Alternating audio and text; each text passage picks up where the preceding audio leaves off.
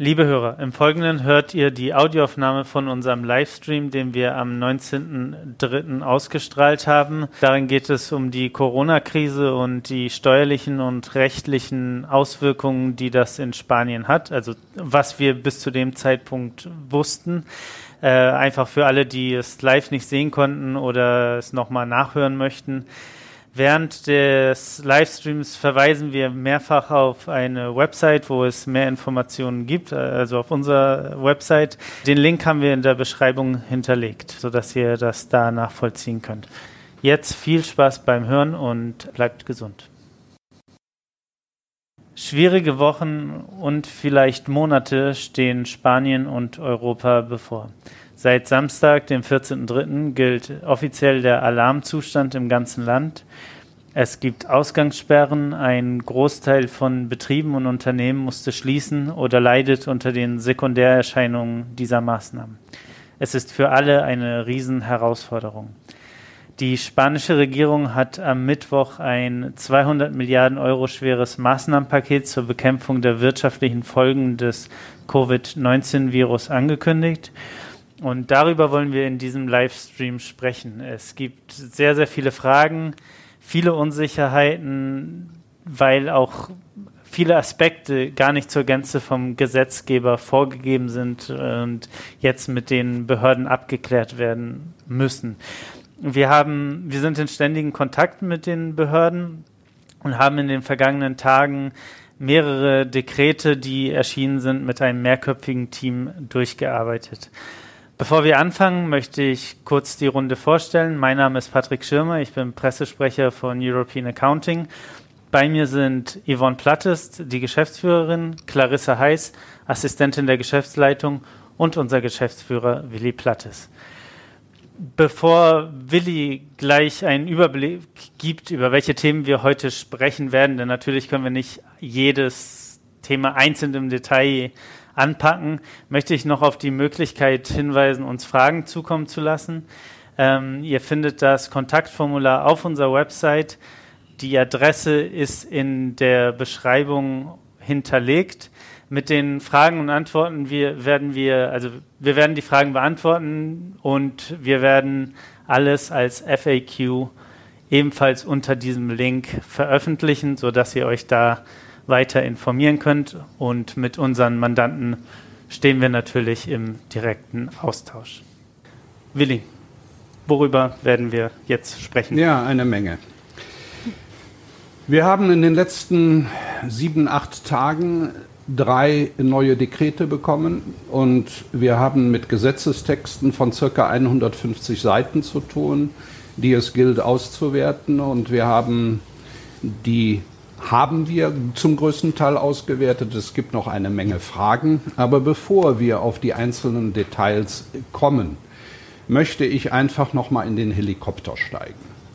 Wir haben gesundheitlich gesehen die größte Herausforderung, die wir bisher gekannt haben oder kennen. Das ist einmalig, historisch nicht mhm. nochmal. Also es gab mal die spanische Grippe, es gab die Pest etc. Aber dieser Coronavirus, der bringt alles durcheinander. Und da möchte ich zuerst ein Riesenlob an das gesamte Gesundheitssystem stellen, aussprechen, weil das Gesundheitssystem uns leitet und wir hier im Betrieb sind froh, dass es so ist. Und ich glaube, ihr seid auch alle froh, dass die, die Ärzte, die Krankenschwester, die Helferinnen, alle, die damit involviert sind, derzeit dazu beitragen, dass die Epidemie oder Pandemie keine immensen Ausmaße hat im gesundheitlichen Bereich. Das ist die eine Seite.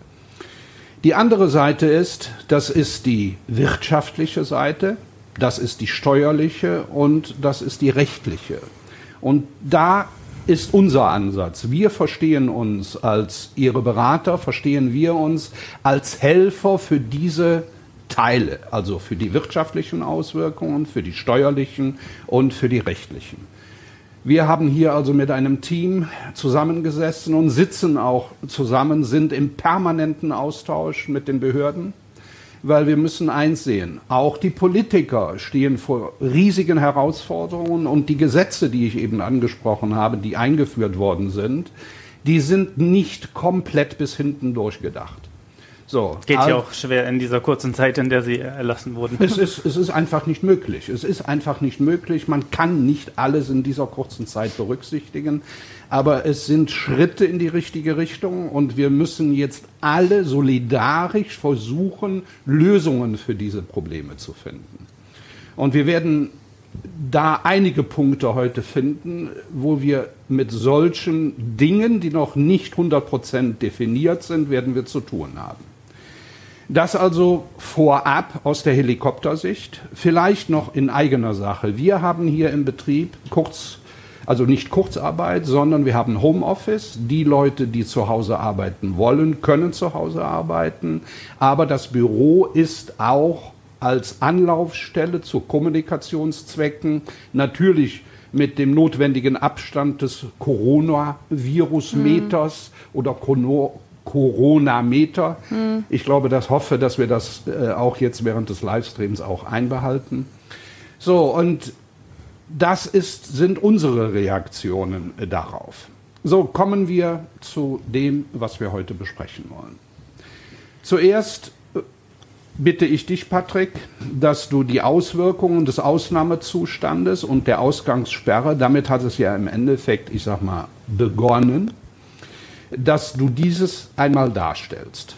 Dann haben wir das Dekret von gestern, circa 80 Seiten Dekret, in diesem Dekret wird über Kurzarbeitergeld, über Homeoffice, über Hilfspakete gesprochen. Einige Dinge werden da angesprochen. Das machen die beiden netten Damen, auch mit den Auswirkungen, wie man Kurzarbeitergeld, Ernte, das wird nachher alles noch definiert, wie wir das genau machen müssen, mhm. was wir da machen müssen, welche Mittel wir bekommen und welche Unsicherheiten auch mhm. im Augenblick da noch vorliegen.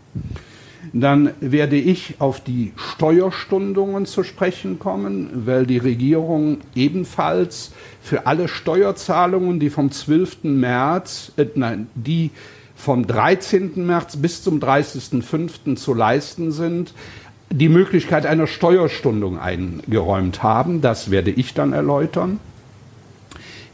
Folgend werden wir dann nochmal detaillierter auf das 200 Milliarden Programm, welches Sanchez ja vorgestern verkündet hat, zu sprechen kommen, welche Schwierigkeiten es da gibt, wie die Umsetzung geschehen soll, insbesondere auch die 100 Milliarden, die zur Verfügung gestellt werden sollen oder werden für die Wirtschaft als Liquiditätshilfe. Und dann geben wir zum Schluss, das wäre dann der fünfte Punkt, einen Ausblick und weitere Informationen, wie Sie die bekommen, wie wir uns für Sie auch in Zukunft aufstellen. Also das ist das, was wir heute besprechen wollen und wir hoffen einfach, dass wir euch einen Überblick, eine kleine Handlungsempfehlung geben, wie ihr reagieren sollt. Vielleicht noch Folgendes. Wir sehen das aus, auch als Anregung für unsere Kollegen und Kolleginnen, also in den Steuerbüros, in den Rechtsanwaltsbüros, ähm, weil wir betreuen unsere Mandanten direkt im direkten Austausch. Sie, die hören zwar heute auch alle zu, aber wir haben den direkten Austausch. Mhm. Das, was wir heute besprechen, dass wir das auch, ich sag mal, direkt auch umsetzen. Ja, das als einleitende Worte. So, dann darf ich den Staffelstab jetzt an Patrick geben für Ausnahmezustand, Ausgangssperre und was damit noch alles zusammenhängt. Genau, also ähm, Samstagabend wurde das ja verkündet, dass Spanien in den Alarmzustand tritt. Es ist das zweite Mal in der Geschichte der seit Wiedereinführung der Demokratie, dass der Alarmzustand ausgerufen wurde. Beim ersten Mal, das war 2010, waren das völlig andere Voraussetzungen. Damals galt es einfach, dass das Militär beim Fluglotsenstreit die Aufgaben der Fluglotsen übernehmen kann. Jetzt haben wir eine ganz andere Situation. Also es ist tatsächlich in Spanien so, dass man nicht auf die Straße darf, es sei denn. Und es gibt ein paar Ausnahmen. Ähm, natürlich, wenn man einkaufen gehen muss, äh, in den Supermarkt, in die Apotheke, das ist möglich. Man kann auch zum Arzt gehen, wenn man einen unaufschiebbaren ärztlichen Eingriff hat. und man kann zur Arbeit fahren. Da können wir vielleicht gleich schon mal einsteigen. Ähm, in dem Fall, wenn man zur Arbeit muss ähm, und nicht von zu Hause aus arbeiten kann, aus welchen Gründen auch immer, ähm, wäre, ist es sinnvoll, dass äh, der Arbeitgeber ein Formular ausstellt, in dem festgehalten ist, wer der Arbeiter ist, wo er arbeitet, wo er wohnt ähm, welche Arbeitszeiten er hat und natürlich an welchen Tagen er arbeitet. Das, also wir haben es auch schon erlebt, Kollegen von uns, die wurden dann auf dem Weg zur Arbeit oder zurück angehalten und dann kann man der Polizei äh, dann eben das Dokument vorlegen und eigentlich müsste es dann ähm, damit okay sein. Das, das, Dokument findet ihr auf unserer Website, da könnt ihr euch das runterladen, damit ihr, ich sag mal, das genau. also verwenden könnt. Es gibt kein offizielles Dokument vom spanischen Staat. Wir haben jetzt uns eins erstellen lassen, wo wir von ausgehen, dass alle wichtigen äh, Informationen darauf äh, enthalten sind. Ja, das, das ist mit der Polizei abgestimmt und mit den Behörden. Also wenn man sowas hat, ist die Wahrscheinlichkeit sehr hoch, dass es akzeptiert wird. Mhm. Genau. Es geht äh, im Wesentlichen darum, alles, was man draußen macht, muss begründet sein. Es gibt natürlich die Möglichkeit, mit dem Hund rauszugehen, aber man kann keinen zwei Stunden Spaziergang am Strand machen, sondern um den Block gehen, damit der Hund sein Geschäft macht. Das äh, ist erlaubt. Ähm Darf ich hier vielleicht einhaken? Wir hatten also vorgestern das Thema, dass ein äh, Jogger mit einem Plüschhund an der Leine am Strand spazieren gegangen ist, um seine Jogging-Einheit abzureiten. Und das ist also von der Polizei aufgenommen worden und auch eine entsprechende Strafe verhängt worden. Und mhm. ich finde das auch richtig. Genau. Es geht ja, es geht in dieser Situation nicht darum, dass man irgendwie besonders clever oder witzig ist oder, äh, sondern es ist eine ernste Situation. Man sollte dementsprechend verantwortungsbewusst damit umgehen. Ähm, wenn man sich auf der Straße befindet, was wir bisher sozusagen aus Medienberichten, aus Erfahrungsberichten gehört haben, ist, dass die Polizei einen erstmal auffordert, nach Hause zu gehen, wenn man keinen triftigen Grund vorlegen kann. Ich meine, wenn man von Einkaufen kommt und einen Kassenzettel vorliegen hat und sagt, hier, ich wohne da um die Ecke, dann ist das kein Problem. Aber wenn nicht, dann wird man aufgefordert, nach Hause zu gehen. Ähm, wenn man das nicht tut, dann kann es erstmal Geldstrafen geben oder im schlimmsten Fall, äh, wenn man sich widersetzt, dann wird man verhaftet. Ja, das ist die eine Seite der Strafe. Allerdings, äh, wir sollten hier auch erwähnen, wir sind im Augenblick eine Solidargemeinschaft. Mhm. So, genau. Also wir verstoßen gegen die Solidargemeinschaft, dass wir, ich sag mal, andere mitgefährden. Und mhm. da geht es drum. Also hier ist auch ein anderer Effekt zu betrachten. Nicht nur, dass die Polizei so etwas durchsetzt, sondern muss sich jeder selber an die Nase packen und entsprechend handeln.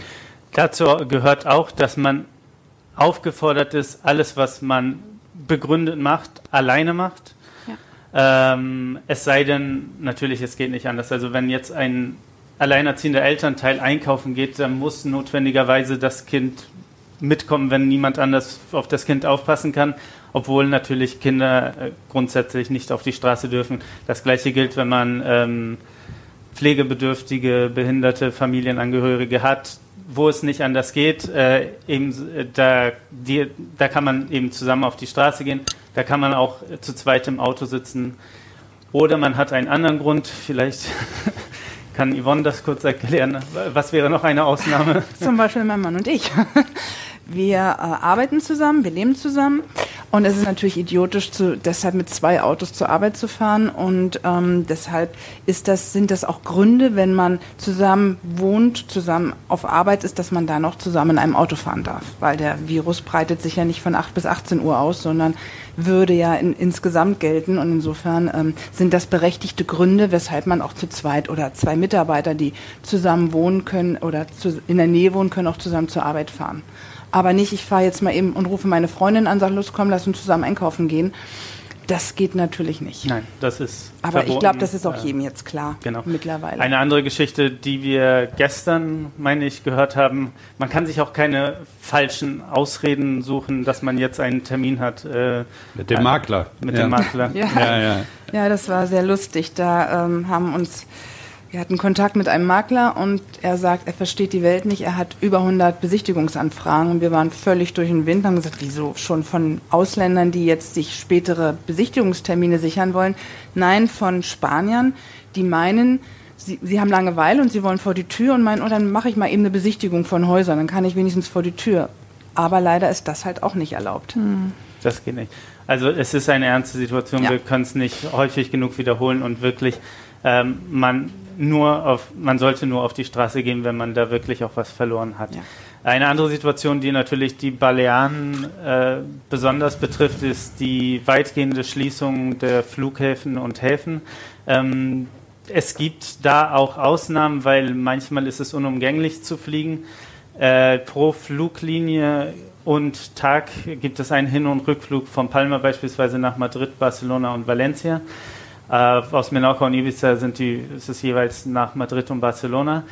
Die Häfen sind geschlossen für private und äh, für private Schiffe und Boote und für den Fährenverkehr, außer für den Transport von Gütern. Und die einzige Ausnahme, wo Passagiere transportiert werden können und auch an, äh, von Bord gehen können, ist die Fähre zwischen Formentera und Ibiza, weil es da auf Formentera eben keine Flugverbindung gibt. Allerdings, man kann nicht irgendwie so fliegen, weil man gerade Lust hat oder weil man äh, seine Tante besuchen möchte in Barcelona, sondern äh, es muss begründet sein. Also es wird auch kontrolliert, dass jeder Passagier einen triftigen Grund hat. Die äh, Sitzplätze im Flugzeug sind äh, auch stark beschränkt, einfach damit die Passagiere während des Fluges ähm, ausreichend Abstand halten können. Also beispielsweise, wenn man eine unaufschiebbare Operation hat auf dem Festland, dann kann man das machen. Ähm, in der offiziellen Mitteilung der Balearenregierung wurde auch davon gesprochen, dass essentielle Arbeiten äh, erlaubt sind, also Reisen wegen essentieller Arbeiten, wobei das nicht näher definiert wurde und äh, wir davon ausgehen, dass das sehr, sehr, sehr streng äh, gehandhabt wird und sehr, sehr streng gewertet wird, was essentiell ist und was nicht. Daneben kann man noch einige Aspekte sagen. Also ähm, man hat nicht nur ähm, sozusagen Pflichten oder Verbote, sondern die aktuelle Ausnahmesituation, in der wir uns befinden, führt auch dazu, dass beispielsweise ähm, Strom und Wasser während der Zeit des Alarmzustandes nicht abgestellt werden können. Wenn eine Familie beispielsweise die Rechnung nicht bezahlen kann, weil jetzt eben kein Geld reinkommt, äh, das wird nicht, das ist natürlich keine Aufforderung, dass man jetzt irgendwie seine Stromrechnung nicht bezahlt. Das muss man natürlich schon machen, aber sozusagen auch äh, das Internet wird nicht abgestellt. Dann, äh, wenn man jetzt kurz vor dem Alarmzustand was gekauft hat, dann wird das äh, Rückgaberecht ja. Um sozusagen, also ausgesetzt und geht dann mhm. die entsprechende Anzahl Tage nach dem Alarmzustand wieder weiter. Jetzt im Prinzip ist der 15 Tage angesetzt es gehen aber eigentlich alle davon aus, dass das deutlich länger gehen wird. Hm. Genau. Wir haben ja jetzt gehört, dass Touristen auch ausgeflogen werden. Wie ist es aber mit Nichtresidenten, die hier eine Ferienimmobilie beispielsweise haben? Wir gehen, also ein Zweitwohnsitz sozusagen. Man kann sich auf der Insel, also man kann hier bleiben. Touristen können es halt nicht, weil die Hotels und die mhm. äh, Genau, weil die Hotels und die Ferienunterkünfte geschlossen werden oder ziemlich bald alle oder fast alle geschlossen sind. Aber natürlich, wenn man ein Haus hier hat, kann man hier bleiben. Man muss sich halt genauso an alle Regeln, die eben erklärten Regeln halten, ähm, wie alle anderen auch. Ja. Dieser, dieses Flugverbot gilt auch für Privatflieger. Das gilt auch für Privatflieger. Ja, Yvonne, Clarissa, Könnt ihr denn mal zu dem Dekret kommen? Mhm. Vom gestrigen Tag, das Monsterprojekt mit vielen äh, Dingen, die uns hoffentlich alle helfen und ja. äh, die wirtschaftlichen Schäden, ähm, ich sag mal so gering wie möglich halten. Mhm. Ein Punkt haben wir ja schon, dass alles daran gesetzt wird, dass die Warenströme bestehen bleiben. Ich möchte vielleicht dazu noch sagen, es ist also auch eine offizielle Meinung, dass wir hier keine Hamsterkäufe vornehmen müssen sondern dass wir auf den Balearen die Versorgung gesichert haben. Es gab natürlich Hamsterkäufe. Ähm, wenn man jetzt in den Supermarkt geht, sieht man dass das alles nicht notwendig war. Ja. Also die, die meisten Regale sind wieder gut gefüllt und äh, die Regierung äh, wird auch nicht müde, darum zu bitten, dass das, das zu unterlassen, weil es unsolidarisch ist, weil es und vor allem, weil es auch vollkommen unnötig ist. Also äh, der, der Warentransport, wir sind, Spanien ist immer noch ein reiches Land, äh, das ist alles gesichert, also da muss man sich keine Sorgen machen. Ja, also das äh, ist so, so ist es nicht nur verkündet, sondern so ist es in der Realität umgesetzt, aber nichtsdestotrotz, wir haben durch das oder durch die Dekrete haben wir Unternehmen, die direkt betroffen sind und solche, die indirekt betroffen sind. Und das ist ja in dem Dekret von gestern auch nochmal mhm. geschildert worden, welche Auswirkungen, welche Möglichkeiten wir da haben. So, und ähm, ich würde den Staffelstab jetzt an euch geben, dass ihr einfach mal vielleicht zuerst die direkt Betroffenen, dass mhm. wir die einmal durchgehen, was geschieht da, was ist da vom Gesetzgeber vorgesehen und was ist schon umgesetzt. Bevor vielleicht du auf das, das Dekret mhm. zurückgehst, würde ich vielleicht noch mal ein Thema äh, mit dem Begriff Quarantäne äh, vielleicht eine ah ja, Erklärung geben, mhm. ne? weil die, ja, das geht gut. ja der ganzen ja. Sache vielleicht auch ein bisschen voraus. Also wir haben ja zwei unterschiedliche Situationen. Wir haben einmal die Situation, dass man selber erkrankt. Mhm. In dem Falle muss man die 061 anrufen. Wird wahrscheinlich etwas länger dauern, das, weil auch diese Leitung sehr überlastet ist. Wenn man dann einen Ansprechpartner gefunden hat, wird man meistens an einen Arzt weitergeleitet. Der stellt dann eine Bacher, eine sogenannte Krankmeldung aus. Die benötigt man auch unbedingt für den Arbeitgeber.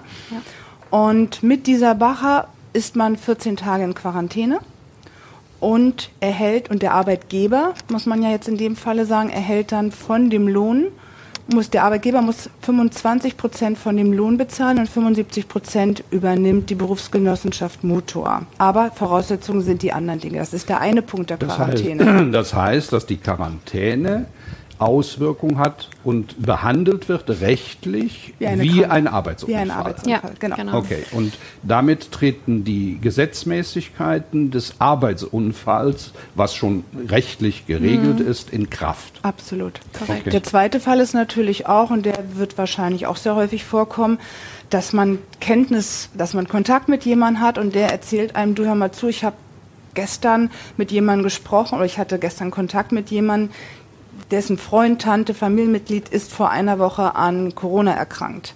Auch diese Informationen, dann ist man nur in zweiter, dritter Linie der Betroffene, muss man an, mit, mit der, an die 061 melden und wird dann auch automatisch mit den gleichen Regularien in Quarantäne gesetzt. Und zwar ab dem Zeitpunkt, wo man selber die Kenntnis hat, dass man Kontakt hatte mit einem zweiten, dritten, der wiederum Kontakt hatte mit einem Patienten, der, also mit einem Menschen, der erkrankt ist.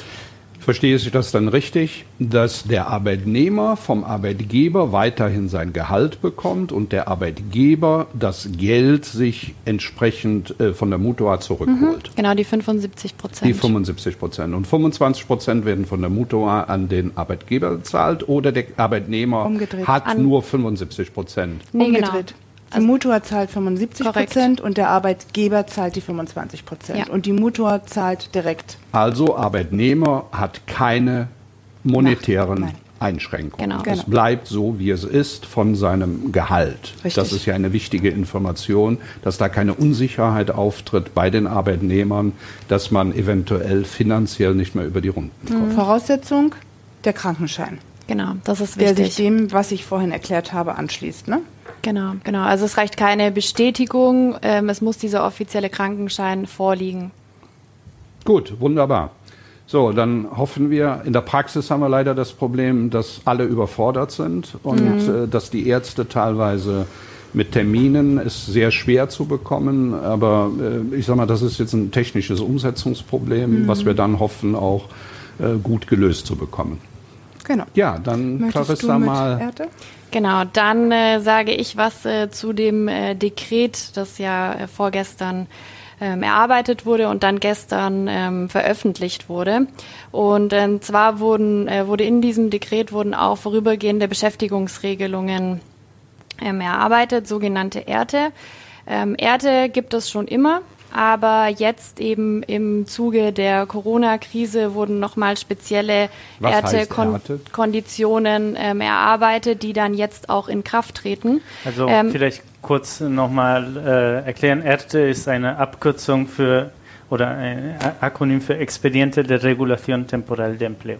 Genau, ja, genau. Zur Begrifflichkeit. Und das ist ein für den Deutschen.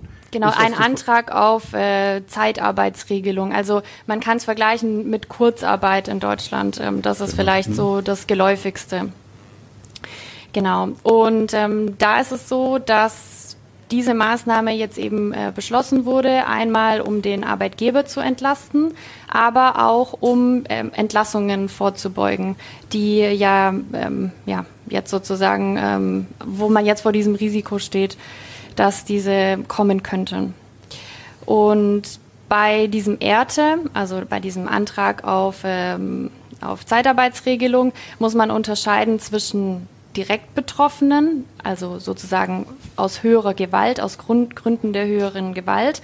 Äh, dazu zählen alle Bereiche, die jetzt nicht mehr ihrer üblichen Geschäftstätigkeit nachgehen können, ähm, weil eben durch, den, durch die Ausrufung des Alarmzustandes ähm, das Geschäft geschlossen wurde oder man gezwungen wurde, die Geschäftstätigkeit dann auch niederzulegen. Dazu gehören Restaurants, Bars, äh, Diskotheken, alle Freizeiteinrichtungen und ähm, aber Fitnessstudios. Der genau. Einzelhandel, der nicht ja. äh, die Grundle oder die genau. Grundbedürfnisse abdeckt. Genau, das ist wichtig. Also der Einzelhandel ist im, äh, ist betroffen. Allerdings ausgenommen sind davon eben äh, Lebensmittel, Supermärkte, äh, Apotheken, Optiker und äh, Tankstellen und noch ein ähm, paar vereinzelte. Genau, und was auch noch wichtig ist und äh, was vor allem für den Arbeitnehmer noch relevant ist, also diese Zeit, in der man teilweise seine Arbeitsleistung aussetzt, hat keine Auswirkungen auf äh, die sonstige ähm, Dauer, auf die man ähm, dann mit Arbeitslosengeld äh, zurückgreifen kann. Also da gibt es keine Auswirkungen. Das zählt nicht als Bezug von Arbeitslosengeld, sondern ist jetzt eben aufgrund der Situation eine ja, besondere Maßnahme. Können wir das vielleicht an einem kleinen Beispiel äh, erläutern? Mhm. Ich wäre jetzt Kellner so und ich muss aufgrund des, ähm, des Dekretes, ja. darf ich nicht mehr arbeiten. Mein Monatsgehalt beträgt 2000 Euro. Und ähm, jetzt bin ich also arbeitslos, weil mhm. mein Arbeitgeber nicht mehr arbeiten darf. Was muss jetzt geschehen? Der Arbeitgeber muss jetzt einen Antrag stellen, muss ich einen Antrag stellen? Wie funktioniert das? Nee, genau. Also der, der Arbeitgeber muss diesen Antrag stellen. Er entscheidet und trifft im Vorfeld eben dann auch äh, die Entscheidung, welche Mitarbeiter unter diese Maßnahme fallen sollen und für welche Mitarbeiter dieser Antrag gilt. Und äh, dann wendet er sich an, den, an die Historia oder an das ähm, Steuerbüro. Wir zum Beispiel äh, bereiten auch diese Anträge vor und ähm, schickt eine Liste mit den Arbeitnehmern, mit verschiedenen Daten, die wir dann äh, noch abfragen. Und äh, dann muss eben auch im Detail begründet werden, das ist wichtig, warum man diesen Antrag jetzt stellt und warum dieser genehmigt werden soll. Im Falle von Restaurants beispielsweise ist es sehr eindeutig, weil durch die Schließung natürlich keine Möglichkeit besteht, dass die Geschäftstätigkeit aufrechterhalten wird. Also da bin ich in dem direkten Korrekt. Erlass, weil ich nicht mehr arbeiten darf. Dann ist die Begründung ja da ganz einfach. Genau. genau. So, und jetzt wird der Antrag gestellt. Mhm. So, und jetzt frage ich meinen Arbeitgeber, wo kommt jetzt mein Gehalt her im nächsten ja. Monat? Kriege ich das von dir, lieber Arbeitgeber, oder bekomme ich das vom Staat? Nee, genau. Also es ist so, ähm, man muss da auch unterscheiden. Also wir haben einmal die Kurzarbeit, das ist, da arbeitet der Arbeitnehmer dann noch auf zum Beispiel 50 Prozent Basis weiter. Oder es ist dann die teilweise komplette Freistellung. Bleiben wir mal bei der kompletten mhm. Freistellung. Mhm. Ja. So, jetzt ist also weil ich darf ja nicht mehr kellnern. Mhm. So, also es geht ja nicht, dass ich 50 Prozent kellner, ja. sondern 100 Prozent kellnere ich nicht. Ja. Von wem bekomme ich das Gehalt? Genau, also das Gehalt äh, würden Sie jetzt äh, in dem Fall von, vom Staat bekommen. In und, welcher Höhe? Genau, und zwar richtet äh, die Bemessungsgrundlage ist dafür das äh, Bruttogehalt der letzten sechs Monate und äh, davon bekommt man 70 Prozent. Aber wichtig, es gibt eine Deckelung und die sind 1098 Euro und mehr bekommt man nicht. Also auch wenn das Bruttogehalt deutlich höher ist und man mit diesen 70 Prozent eigentlich mehr bekommen würde, äh, bekommt man in diesem Fall eben maximal diese 1098 Euro. Wenn das Brutto. Brut Brutto, genau. Wenn das Bruttogehalt in der letzten sechs Monate geringer ist, dann bekommt man eben den Anteil, der diese 70 Prozent dann Also auch das ausmacht. hieße für mich, äh, wo ich mit 2000 Euro arbeite, Ja. 70 Prozent davon sind 1400 Euro. Ich bekomme jetzt nicht mehr die 1400 äh, Euro, sondern ich bekomme 1098 Euro Korrekt. pro Monat. Ja. Die Brutto. bekomme ich überwiesen. Brutto. Die bekomme ich überwiesen oder was geht davon noch ab? Ja, also davon ist äh, bei dem Arbeitnehmer noch der Sozialversicherungsbeitrag abzuziehen. Das sind ungefähr sechs Prozent.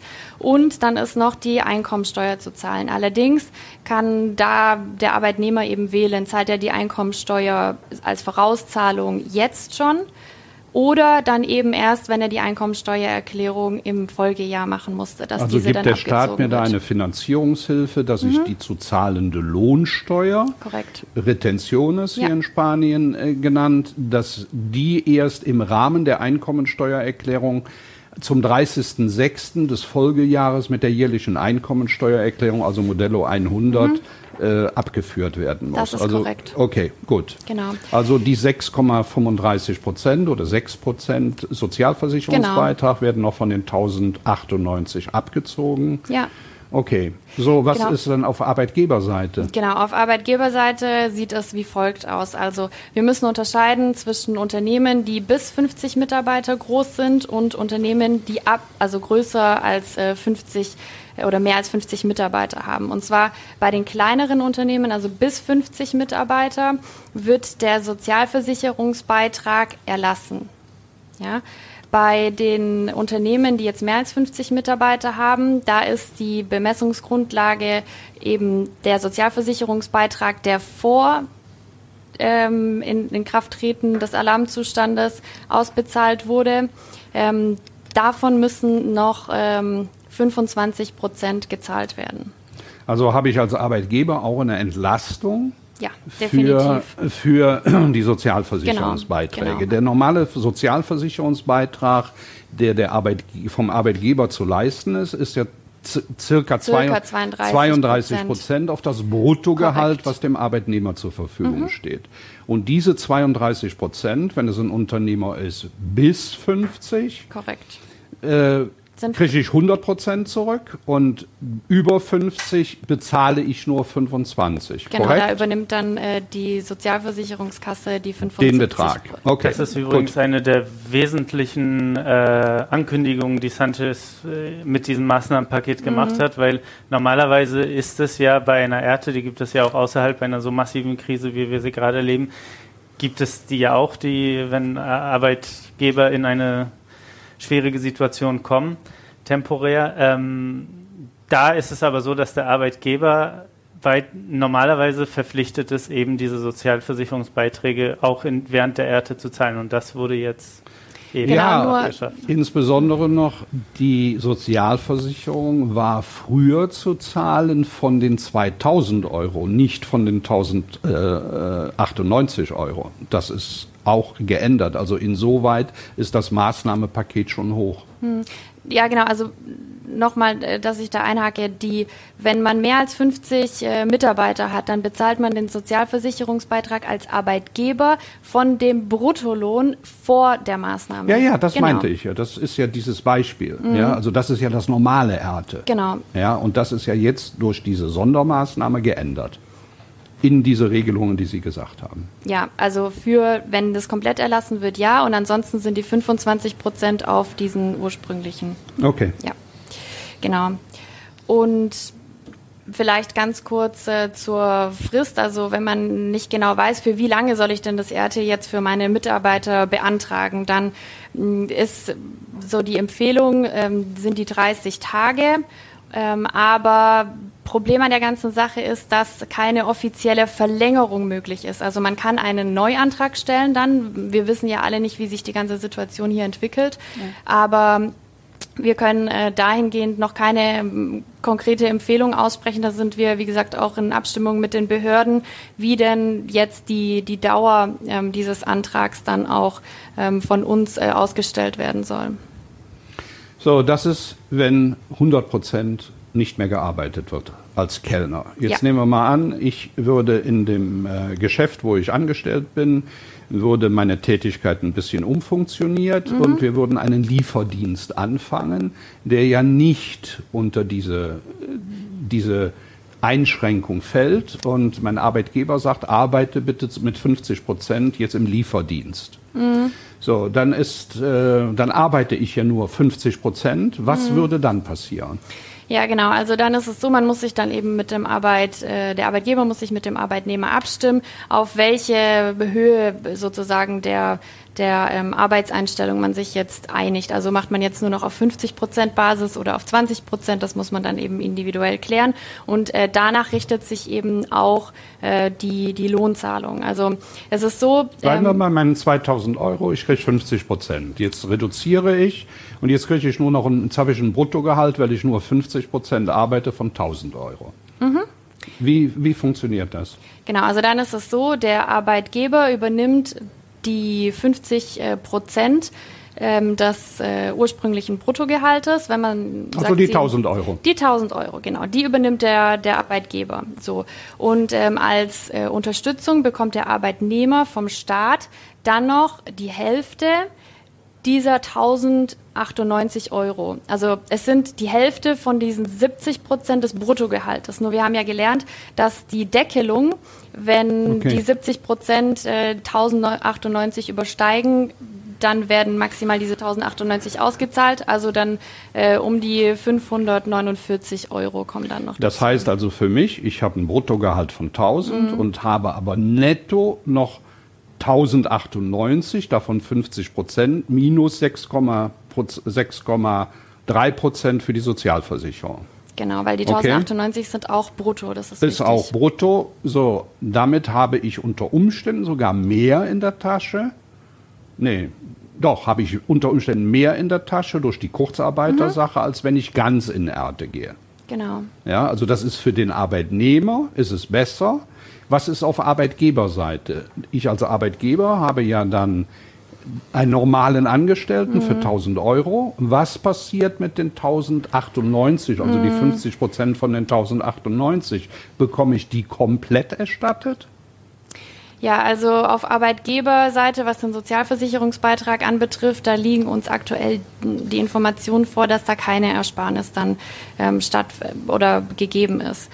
Ähm, aber wie gesagt, auch da sind wir im Austausch mit den Behörden, um das dann nochmal im Detail abzuklären und ähm, dann eben auch die Praxisfälle zu betrachten. Aber aktuell ist es so, dass hier keine ähm, Ersparnis in Bezug auf die Sozialversicherungsabgaben. Also bekommt der, aber ich bekomme ja die 50 Prozent von den 1098, die bekommt, die bezahlt ja direkt das Arbeitsamt an den Arbeitnehmer. Genau, also der, okay. genau, was der Arbeitgeber hat insofern eine Einsparung, weil er eben nur noch 50 Prozent der, des Lohns des Arbeitnehmers übernimmt. Okay. Ja? Also wir werden Sie dann auch informieren, wie das ist bei dieser Regelung, wenn ich die 50-Prozent-Regelung habe, was dann geschieht mit dem Sozialversicherungsbeitrag auf diese 1098 oder den entsprechenden mhm. äh, äh, Prozentsatz von mhm. 1098. Genau. Ja, perfekt. So, das, das sind die direkt Betroffenen. Genau. Sind wir damit, haben wir damit dies, das Erte-Programm, haben wir das damit abgeritten, dass wir zu, jetzt zu den indirekt Betroffenen, das sind eben diejenigen, die, ich sag mal, wirtschaftlich in Schwierigkeiten kommen. Denken mhm. wir einfach an ein Restaurant. So, das Restaurant ist verbunden mit einem Eishersteller mhm. und der Eishersteller kann kein Eis mehr verkaufen, mhm. er kann keins produzieren, weil kein Eis mehr verkauft wird. Mhm. So, der ist indirekt betroffen. Was geschieht bei dem? Hm. Ja, also dann äh, kommen wir sofort äh, darauf zurück. Ähm, da möchte ich jetzt nochmal einhaken bei denen, die direkt betroffen sind. Ja. Da ist es nämlich so, dass äh, die Leistung rückwirkend auch ausbezahlt wird. Also die wird dann rückwirkend äh, wirksam und zwar auf den Tag, wo der Alarmzustand ähm, äh, ausgerufen würde, wurde Nacht. und äh, wo äh, bei, 14. 14. Ah, okay. Ja. Samstagabend was. Genau und äh, ab dann, ähm, äh, wo eben dann die Geschäftstätigkeit auch nicht mehr ausgeführt werden konnte. Ja, genau. sehr das gut. Das ist wichtig gut. zu wissen damit ähm, da keine Der Unterschied auch zu dem indirekten, weil Korrekt. da die Fristen anders sind. Korrekt. Sehr guter Hinweis. Genau, genau. So, jetzt bin ich Kellner. Ja. Und bin indirekt betroffen. Mhm. Nein, ich bin jetzt, jetzt bin ich, äh, Der jetzt Eis, Eis mag ich mhm. so äh, sehr gerne zum Leidwesen meiner Frau, aber jetzt kann ich kein Eis mehr produzieren. Was ja. passiert? Genau, also da ist es so, dass natürlich auch hier der Gesetzgeber gesagt hat, äh, dass eine Unterstützung gegeben sein muss und äh, deswegen kann auch der Ernteantrag gestellt werden, sei es jetzt auf, für Kurzarbeit oder für die teilweise ähm, ähm, sozusagen Aussetzung der Geschäftstätigkeit äh, des Arbeitnehmers. Allerdings sind hier die, die Kriterien, die erfüllt werden müssen, beziehungsweise dann auch der, der Antrag, der gestellt wird, der wird einfach ähm, ja, im Detail angeschaut und äh, dann auch in, in einer Einzelbewertung ähm, dann entschieden, ob hier ein Antrag genehmigt wird oder nicht. Das ist äh, daher wichtig, dass dieser Antrag und äh, die, der Bericht, der dem beigelegt werden muss, dass dieser ja, äh, gut mit Informationen gefüttert ist und gut und ähm, untermauert mit, mit Zahlen und Daten, dass eben diese Produkt Produktivitätseinbußen, das ja ähm, das Ganze dann ausmacht. Weniger Eis. Ja, genau, dass dieses äh, gut begründet wird und eben nicht nur dann auf Basis äh, von Corona, dass äh, das als Begründung dann nicht mehr ausreicht. Im Vergleich jetzt zu den ähm, also die Unternehmen, die ähm, durch die höhere Gewalt eben durch die Ausrufung des Alarmzustandes direkt betroffen sind. So, und diese, diese Begründung dieses Antrags für diese Kurzarbeiter für den Kurzarbeiterantrag, der unterliegt auch bestimmten gesetzlichen Vorgaben.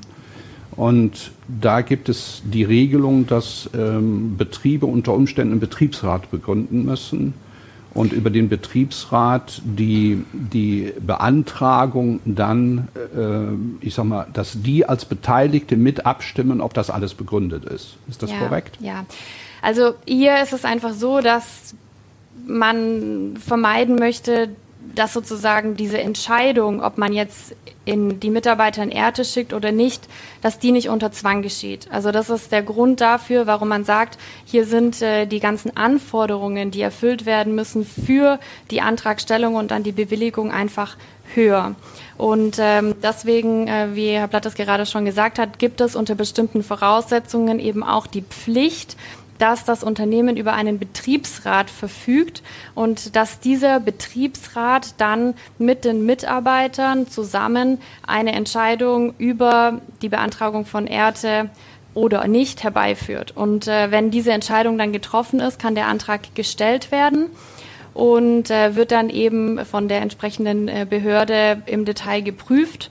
Und ja, die Bearbeitungsdauer ist hier etwas länger als äh, bei denen, die direkt betroffen sind, hat auch seine Logik. Man möchte sich jetzt erstmal denen zuwenden, die am stärksten von der ganzen Situation dann eben auch ähm, betroffen sind. Das heißt also, der, um nochmal auf die Frist zu ja. sprechen zu kommen, ich muss einen Betriebsrat begründen mit drei Mitarbeitern und einem Gewerkschaftsmitglied, was von außen zugestellt wird, ja. ab einer bestimmten Anzahl von Mitarbeitern und dass die dann mit der Gewerkschaft, mit dem Arbeitsamt, mit den anderen Arbeitnehmern und mit dem Arbeitgeber diskutieren, ob es notwendig ist, ob dieser Antrag mhm. auch fundiert ist. Genau. Okay, so jetzt aber der, die Frist, mhm. die dann fängt Erte ja nicht an zum 14. Ja. März, sondern dann erst, wenn die Entscheidung nach Korrekt. diesen Verfahren mhm entschieden ist. Ja, das, das ist kann richtig. dann eben auch zwei, drei oder vier Wochen dauern. Ja, also nach aktuellen Angaben ist es so, dass das äh, Arbeitsamt dann zwei Wochen Zeit hat, um sich äh, jetzt hier zu äußern, ob der Antrag angenommen wurde oder nicht. Im Vorfeld ist es natürlich so, also wenn jetzt noch kein Betriebsrat besteht, muss dieser ja auch erst begründet werden. Genau. Und äh, das dauert dann auch eine Zeit, zumal eben dann auch die, Gewer die Gewerkschaftsmitarbeiter ähm, jetzt vielfach gefragt sind, äh, so dass dann da auch die Frage ist, ob man eben schnell auch äh, zu reagiert oder nicht. Genau, ja. genau. Ja, sehr gut. Die, die Kalkulation jetzt, ähm, wie wir sie ja gerade hatten, ähm, was das Gehalt betrifft, Sozialversicherungsbeiträge etc., ist bei beiden äh, Szenarien gleich. Also da gibt es keine Unterscheidung. Es ist lediglich eigentlich die Priorisierung ähm, hinsichtlich äh, des, des Arbeitsamtes, welche Anträge zuerst angenommen werden und wo es eben noch einen ja, Bemessungsspielraum oder einen Entscheidungsspielraum gibt hinsichtlich der, der, ja, äh, der Schwere sozusagen der, der Betroffenen. Ne? Sehr gut, sehr gut. Ja. Dann haben wir ja neben dem Erte ja noch die Situation, dass es aufgrund der Schließung der Schulen, der Kindergärten mhm. viele äh, Personen in die Situation geraten sind, dass sie ihre Kinder oder auch ihre Familienmitglieder bis zweiten Grades zu Hause pflegen, betreuen müssen und da gibt es halt auch zwei unterschiedliche Szenarien, die da möglich sind. Es ist A, da kann der Mitarbeiter ohne Probleme an den Arbeitgeber herantreten und sagen, ich möchte gerne auf Zeitarbeit, also ich möchte meine Arbeitszeit reduzieren, um besser meine Kinder betreuen zu können, Familienmitglieder, wie ich eben schon benannt habe. Das muss ihm gewährt werden es muss immer auf freiwilliger Basis sein. Er kann nicht dazu gezwungen werden, dass der, jetzt, dass der Arbeitgeber das mal eben beschließt, sondern der Arbeitnehmer tritt an den Arbeitgeber heran und bittet darum, dem wird gewährt. Nachteil oder folgend dessen ist, dass das, das Gehalt natürlich der Arbeitszeit proportional angepasst mhm. werden wird. Das ist der eine Punkt, dass man äh, Verkürzung der Arbeitszeit beantragen mhm. kann. Die zweite Sache ist natürlich das Thema des Homeoffice. Bevor wir ja, dazu oh, kommen, ja, kann ich, äh, gibt es denn auch die Möglichkeit, beispielsweise jetzt hat man das Kind im Kindergarten, das fällt mhm. aus, aber die sagen, naja, also Vater und Mutter sind da, eventuell könnte man es so machen, dass der Vater eher dann die Morgens- oder die Vormittagsschicht macht und die Mutter die Klar. Nachmittagsschicht. Also kann man da auch irgendwie verhandeln, damit die, ich meine, das sind ja auch, äh, damit keine äh, wirtschaftlichen Einbußen bei der Familie entstehen? Selbstverständlich, der Arbeitgeber ist vorrangig dazu angehalten, bevor man irgendjemanden in eine Arbeitslosigkeit schickt, dass man versucht, durch flexible Arbeitszeiten, durch andere Möglichkeiten, das zu erreichen, dass es A natürlich in dem Geschäft gut geht und wenn es dem Geschäft gut geht, sekundär natürlich auch dem Arbeitnehmer gut geht. Mhm. Aber ich denke, das ist sowieso auf der direkten Ebene das Erste, worüber man nachdenkt und da Flexibilität erreicht. Das haben wir bei uns hier im Betrieb ja auch ja. schon äh, eingeführt dass, dass die Mitarbeiter, ich sag mal, morgens Homeoffice machen, nachmittags nach Hause, äh, äh also hier im Betrieb sind und ich sag mal, völlig oder? flexibel dann agieren. Mhm, ja. Also mit dem Homeoffice, das ist eine Sache. Wir hatten auch eine Menge Mitarbeiter, die wollen gar kein Homeoffice. Mhm. So, weil sie einfach sahen, zu Hause fällt mir die Decke auf den Kopf. Äh, so, oder Gerade jetzt, wo man auch nicht äh, dann nach dem Homeoffice genau. nochmal joggen oder spazieren nee, du, du, bist ja im oder, Endeffekt da drin. Oder in die Bar oder ins Restaurant. Genau. Gut, aber dann muss ja man hier im, im, Büro natürlich die notwendigen Regeln einhalten, klar. die vorgegeben sind. Und das ist ja auch klar, dass das jede Firma von sich heraus schon mhm. macht. Also im ja. Augenblick ist die Situation ja bei uns, dass mehr Leute hier bleiben wollen, als in Homeoffice mhm. gehen. Ja. So ist also die Situation. Aber viele also, haben halt nicht die Wahlmöglichkeit. Ne? Die, klar, sind einfach klar. in diese Situation. Und dann haben wir natürlich gleich angrenzend den zweiten Punkt des Homeoffice. Mhm. Das bedeutet, dass der Arbeitgeber die Voraussetzungen schaffen muss, dass der Arbeitnehmer zu Hause von zu Hause aus arbeiten kann. Da gibt es auch in diesem Dekret äh, ist ein äh, 200 Milliarden, Millionen Paket aufgemacht worden für die kleinen mittelständischen Unternehmen. Soll heißen, wenn der Arbeitnehmer keinen Computer hat, kann man kann das Unternehmen durch Leasing, durch Kredite äh, sowas beantragen, dass man dem Arbeitnehmer einen Computer zur Verfügung stellt, dass man eine Digitalisierung zu Hause vornehmen kann, dass man äh, die entsprechende Unterstützung bekommt, dass der Arbeitnehmer von zu Hause aus arbeiten kann. Da denke ich auch an solche Dinge wie, dass die Rufumleitung entsprechend vom Büro nach Hause verlegt wird, dass man überhaupt erreichbar ist, um eine Möglichkeit des Funktionierens zu gewähren. Ja, es ist ja nicht nur die Investition in einen Computer. Wir müssen ja hier auch an die Datenschutzgrundverordnungen denken, dass die Sicherheitsthemen bedacht werden müssen. Wenn man von außen sich dann auf den Server aufwählt, sind sehr hohe Sicherheitsvorkehrungen ja. zu treffen. Also das ist nicht nur der Computer, sondern teilweise muss auch die gesamte IT-Infrastruktur in den Unternehmen so angepasst werden, ja. dass Homeoffice überhaupt möglich ist. Denn wenn wir uns jetzt damit Einfallstore schaffen, die wir auch aufgrund der Verordnungen, Datenschutzgrundverordnungen äh, ausgesetzt. ausgesetzt sind, ja, ja. So, also wir können nicht auf der einen Seite was machen, wo wir uns auf der anderen Seite strafbar machen. Ja. Also das ist, das gehört mit dazu. Hm. Aber dann kommt dann natürlich noch, diese, noch ein Punkt Formular, hinzu. Ne? Man kennt das in den Firmen, dass, dass da immer ähm, eine Arbeitsschutzbehörde vorbeikommt, die dann eben prüft, ob der Ausgang, ob man frei zum Ausgang gehen kann, ob die, die Tische in ordentlicher Höhe sind, die Stühle vernünftig, dass die Hände in einem bestimmten Winkel zum Computer sind, der Computer in einer bestimmten Höhe und, und, und. Jeder kennt das. Dafür kommt diese Arbeitsschutzbehörde regelmäßig in die Firmen und kontrolliert das. Wenn wir jemanden jetzt nach Hause schicken, dreht man den Spieß um. Man hat ein Formular, das ist auch ein bestätigtes Formular, finden wir, glaube ich, auf unserer Homepage auch. Gibt es da auch zum Download, ja. Und der Mitarbeiter muss genau diese Kriterien erfüllen, ausfüllen, dass das, was eigentlich in der Firma vorgegeben wird, auch zu Hause stattfinden kann. Ich wiederhole jetzt mal ein paar Sachen. Ähm, das, das, der PC muss in einer, im richtigen Abstand sein, die Höhe des, äh, des ähm, Schreibtisch. Schreibtisches muss gegeben sein, die Winkel des Armes, man muss eine äh, Flexibilität im Stuhl, im Stuhl haben. Lichteinfall. Lichteinfall und, und, und. Das sind eigentlich, ähm, ja, man kann sich darüber spekulieren, wie man will. Das ist eine äh, bestimmte Voraussetzung, die muss gegeben sein. Zwingend notwendig ist es, dass die Firmen ihren Arbeitnehmern, die von zu Hause aus arbeiten, dieses Formular ausführen lassen. Das muss dann der Mitarbeiter unterschreiben und seine Kreuzchen an den entsprechenden Stellen machen und das muss dann bei der Arbeitsschutzbehörde eingereicht werden. So, und der Arbeitgeber muss dann unter Umständen investieren, damit der Homeoffice auf diesen Standard ausgesetzt wird und dafür ja. auch dieses 200 Millionen Paket, mhm. ja. damit das alles mhm. funktioniert. Genau. Also das sind gute Förderungsmöglichkeiten, um, ich sag mal, dem, was wir ganz am Anfang gesagt haben, auch gerecht zu werden, dass wir solidarisch versuchen, den Virus nicht zu, so sich ausbreiten mhm. zu lassen, dass er uns alle wirklich auch gesundheitlich total gefährdet. Ich glaube, in Spanien ist das auch gerade ein totaler Paradigmenwechsel, was jetzt hier passiert, weil sehr, sehr viele Firmen auch, glaube ich, durch diese relativ strengen äh, Sicherheitsvorkehrungen, die gegeben sein müssen von Seiten äh, des Gesetzgebers aus, hatten es bisher nicht vorgesehen und jetzt musste halt sehr, sehr schnell reagiert werden in vielen Fällen und ja. jetzt sieht man halt, oder jetzt wird man halt sehen, ob es funktioniert, inwiefern es funktioniert, was verbesserungsfähig ist. Aber also ich glaube, das betrifft nicht nur Spanien, aber hier war das Homeoffice bislang sehr, sehr eingeschränkt. Ähm, ja. Also es ist eine interessante ja, Ent sehr, Entwicklung. Sehr interessant und das ist ja auch ein Stückchen Zukunft. Mhm.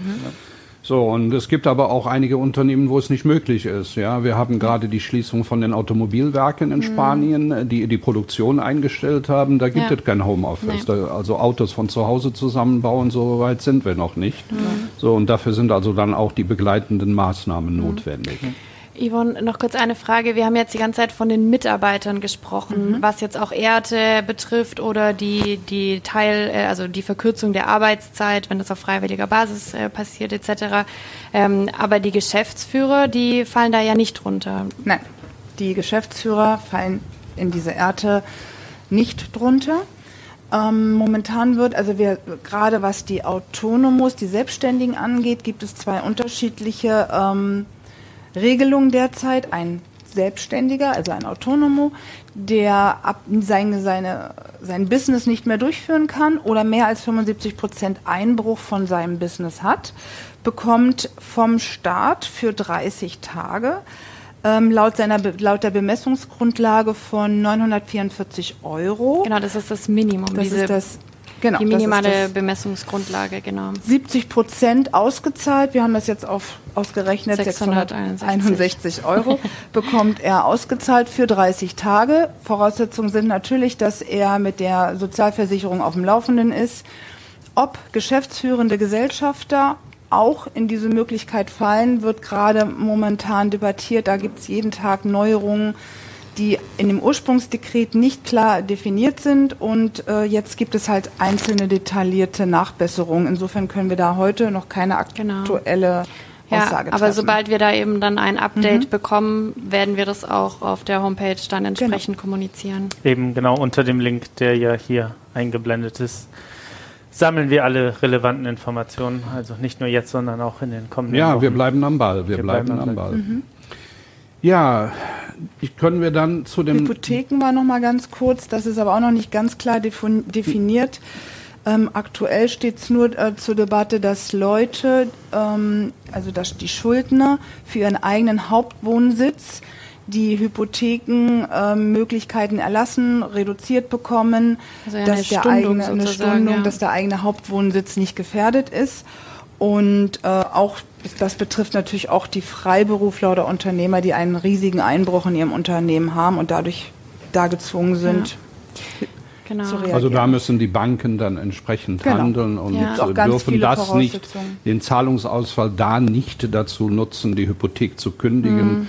Um damit den, äh, ich sag mal, den familiären Schaden zu bewirken, dass man genau. eventuell sein Haus verlassen muss. Das ist ja auch das, was äh, der Ministerpräsident in seiner Rede gesagt hat. Also es ist sicherlich auch eine, eine Lektion aus den Folgen der letzten Wirtschaftskrise, mhm. dass viele Leute dann ja. eben aus ihren Häusern rausgeworfen wurden und er hat halt mehrfach betont, ähm, und ich nehme an, das ist auch etwas, was wir alle hoffen. Es ist eine temporäre Krise, ja. es wird vorbeigehen und wir sollten sie als solche behandeln.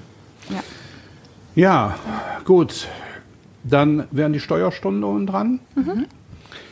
Ja, in dem Dekret, also nicht in dem Dekret von gestern, sondern in dem Dekret vom 14. haben wir die Möglichkeit, dass alle Steuerzahlungen, die vom 13. März diesen Jahres bis zum 30.05. von den Unternehmern und von den Selbstständigen zu zahlen sind, dass die gestundet werden können. Mhm. Das gilt aber nur für Unternehmen, die einen Jahresumsatz haben bis zu 6 Millionen und 10.000 Euro also für Kleinunternehmen mhm. nach spanischem Steuergesetz. Das gilt insbesondere für die Steuererklärungen, dass die Modelle 303, das ist die Umsatzsteuer, die am 20. April fällig ist mhm. für das erste Quartal. Das gilt natürlich auch für die monatlichen Steuer, äh, Umsatzsteuererklärungen. Das gilt für die Modelle 111 und 115. Das sind die Retentiones, mhm. das sind die Einbehalte, wo wir eben drüber gesprochen haben, Lohnsteuereinbehalte. Ja, Mieteinbehaltung, ja. Dann gilt das für das Modell 202. Das sind die Körperschaftssteuervorauszahlungen, die auch am 20. April für einige Unternehmen, die im Vorjahr Gewinne gemacht haben, äh, fällig sind. Und das gilt auch für die Nichtresidenten, die hier eine quartalsmäßige Steuererklärung machen müssen für ihre Einkünfte aus Vermietung und Verpachtung für das Modell M2, also M210. Mhm. Und dafür gibt es einen Stundungsantrag von sechs Monaten. Und diese sechs Monate sind in zwei Perioden aufgeteilt. Die ersten drei Monate sind zinsfrei. Mhm. Und die nächsten drei Monate sind mit einem Zins belastet von 3,75 Prozent. Ja.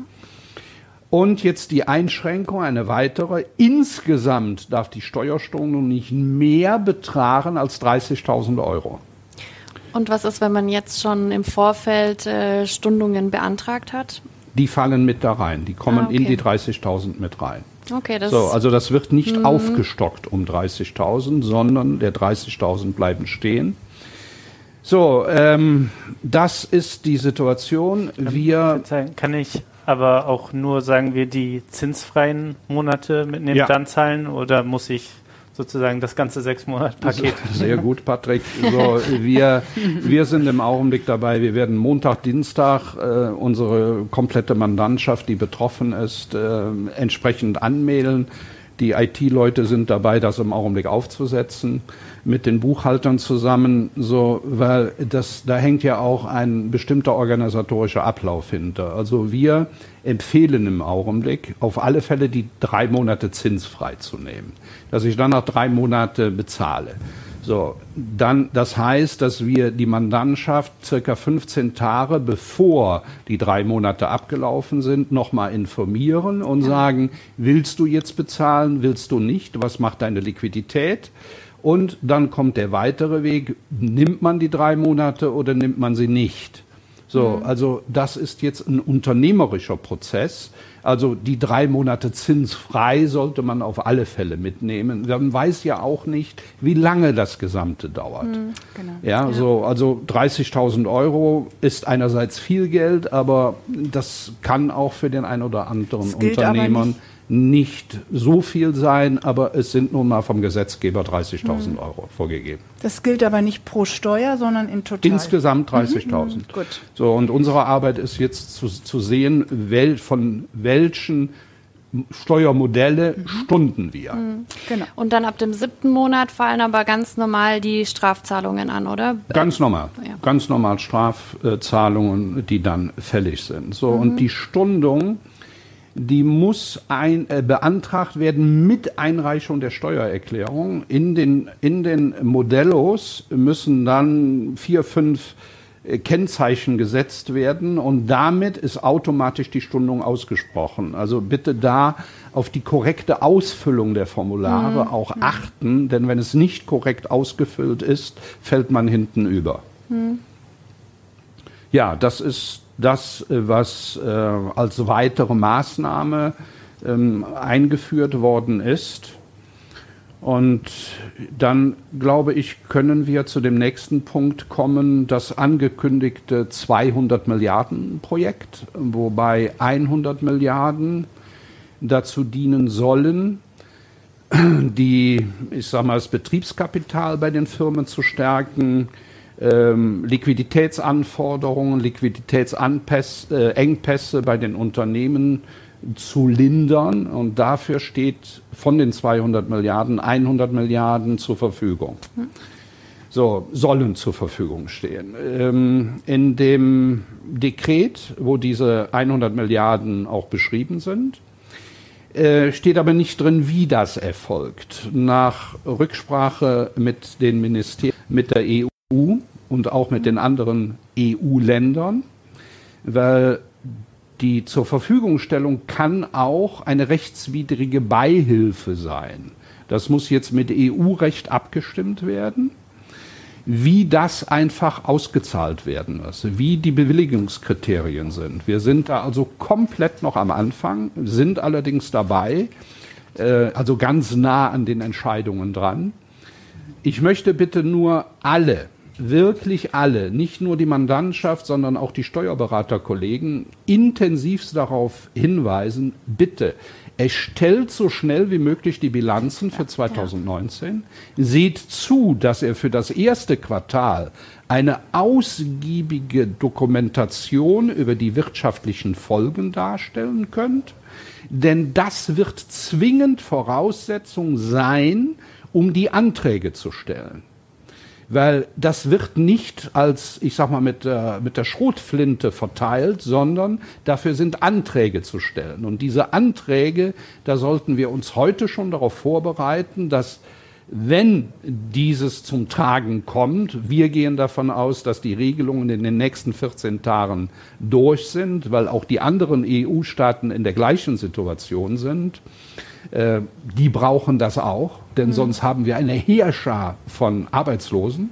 So, das ist so, denn wenn die Betriebe keine ja. Einnahmen mehr haben, mhm. die Kosten laufen weiter, die Lohnkosten laufen weiter, dann haben wir eine Insolvenzwelle, mhm. die ist immens. Das, dessen ist sich aber auch die Politik bewusst. Das steht auch im Dekret drin, ja. dass man alles tun will, um die Wirtschaft am Leben zu halten. So, und diese 100 Milliarden, äh, das ist schon ein großer Topf.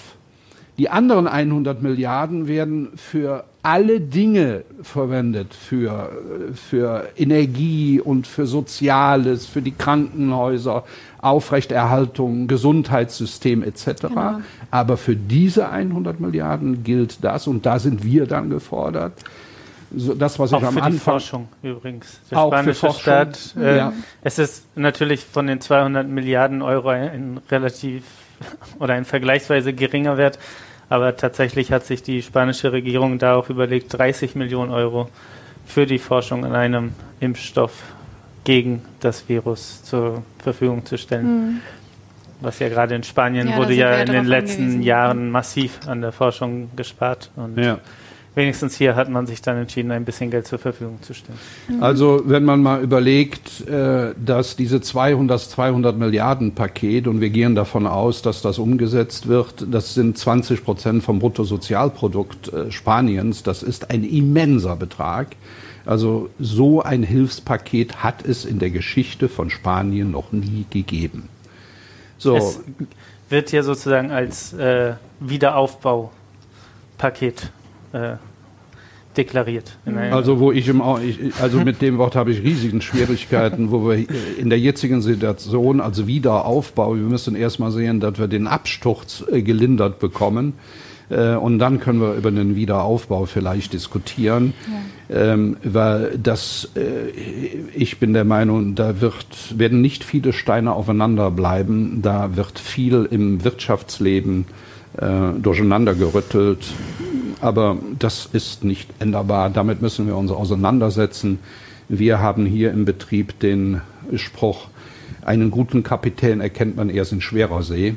So, und wir haben im Augenblick schwere See. Und ich komme wieder auf das zurück, was ich am Anfang gesagt habe. Wir verstehen uns im Augenblick als Helfer auf der wirtschaftlichen, steuerlichen und rechtlichen Seite. Mhm. Deswegen haben wir uns also auch entschieden, dieses, äh, diesen Livestream zu machen.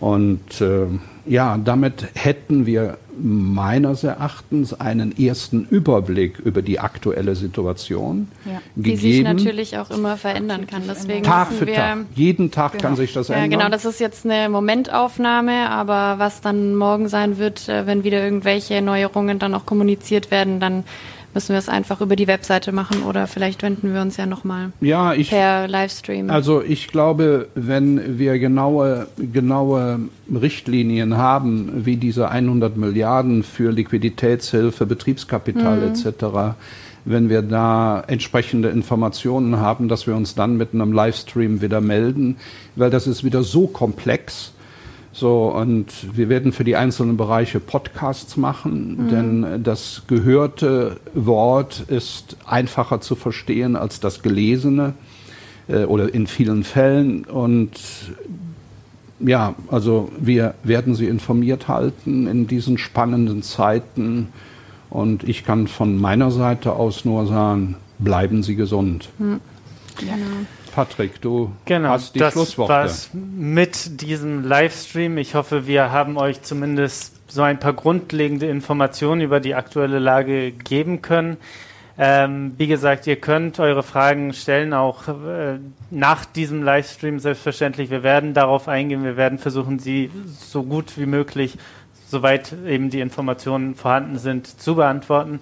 Wir werden das die Fragen und Antworten dann auch, wie gesagt, äh, auf dieser hier eingeblendeten äh, Seite auf unserer Website äh, veröffentlichen. Genau, vor allem vielleicht die häufigst, äh, häufigsten gestellten Fragen. Als ähm, FAQ, als genau. Ähm, ansonsten äh, bleibt uns nur zu wünschen, dass ihr alle gesund bleibt und ähm, ja. dass wir möglichst gut durch diese schwierige Zeit durchkommen. Vielen Dank fürs Zuschauen. Danke. Danke.